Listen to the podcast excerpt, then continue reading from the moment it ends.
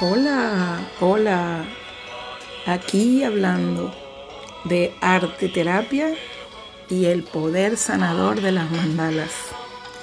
¿A qué no sabías que las mandalas que conocemos hoy en día tienen un origen en la India? Sí, en la India. Fueron diseñadas para transmutar o para sanar alguna enfermedad o peste que atacaba a una población. Se reunían entre varios y en las calles hacían círculos, porque el mandala en el sánscrito significa círculo o rueda de la vida. Esas mandalas estaban diseñadas con arena de colores y podían durar de una semana a un mes elaborando un mandala. Y cada Buda tenía un, un segmento de cada mandala. Estas mandalas eran divididas en cuatro segmentos y cada uno de ellos tenían, esos monjes, perdón, tenían la responsabilidad de decorar y elaborar cada segmento. Una vez que estaban elaboradas las mandalas, podían ser una, dos o tres, que se reunían estos monjes a, diseñarlas con arena de colores, eran destruidas porque se había cumplido la función o eh, la intención de, cada círculo o cada mandala. Luego esa arena la podían guardar o la podían expandir en algún río o en alguna montaña. Resulta que la palabra, esa palabra mandala, este, como dije anteriormente, es, viene del sánscrito y su significado es círculo rueda. Cada una de ellas tiene una interpretación diferente dependiendo de la forma y los colores utilizados por cada uno de ellos. Es ahí donde radica precisamente el secreto de la meditación y la intención con que tú elaboras un mandala.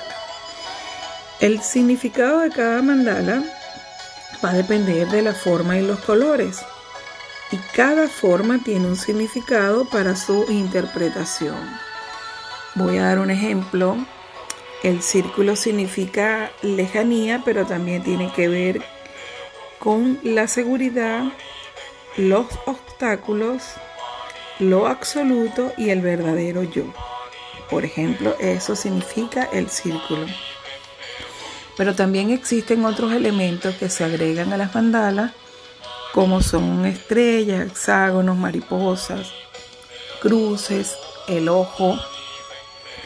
Pero cada una de ellas por separado tiene un significado, pero cuando hay un conglomerado de estos elementos, tiene una interpretación diferente, al igual que los colores que se utilizan.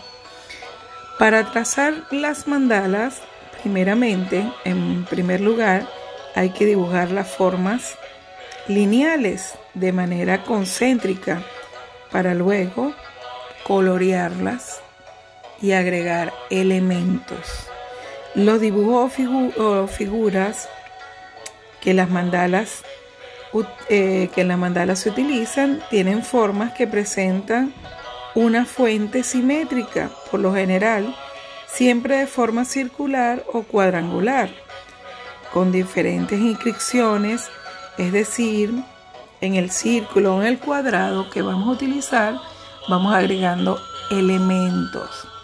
Pero hay una gran diferencia con lo que es las mandalas en círculo y las mandalas en cuadrados. Ya les explico. Resulta que las mandalas circulares representan el lado femenino y las mandalas cuadradas o yantrias, donde se le agregan elementos de figura geométrica, van a representar la parte masculina. ¿Qué ocurre cuando nosotros llevamos encima una figura o un diseño de un mandala elaborado en una camisa en una ropa de vestir o bien sea a través de un tatuaje que nos hacemos en el cuerpo. Resulta que la energía de, esa, de ese diseñador o esa persona que elaboró esa prenda de vestir o que te hizo el mandala en tu cuerpo como un tatuaje, en ella va la energía de esa persona o de lo que quiere decir el interior, el ser interior de esa persona, bien sea bueno o no tan bueno. Resulta que va en nosotros esa energía y la, la llevamos y la manifestamos. Resulta que cuando andamos en la calle, por ejemplo, y se nos presenta un evento donde tenemos que accionar o reaccionar corriendo o salvando nuestra vida de algún peligro, pero llevamos esa prenda de vestir de él como un mandala, nosotros vamos a actuar lentamente. La mandala nos va a detener. ¿Ok? Porque eh, la figura femenina es suavidad, es calma, es amor, es lentitud. Entonces no vamos a reaccionar como tenemos que reaccionar. Pero si por el contrario cargamos un yantra, vamos a andar acelerados todo el tiempo. Vamos a andar este, como ansioso, desesperado, eh, queremos que las cosas todas sean rápidas. ¿Por qué? Porque el elemento masculino va a actuar en nosotros. ¿Ok? Entonces, ¿qué sería lo ideal? Si vamos a usar una prenda de vestir que sea tipo mandala, podemos usar una que sea el yin y el yang, que representa el equilibrio, lo masculino y lo femenino unidos.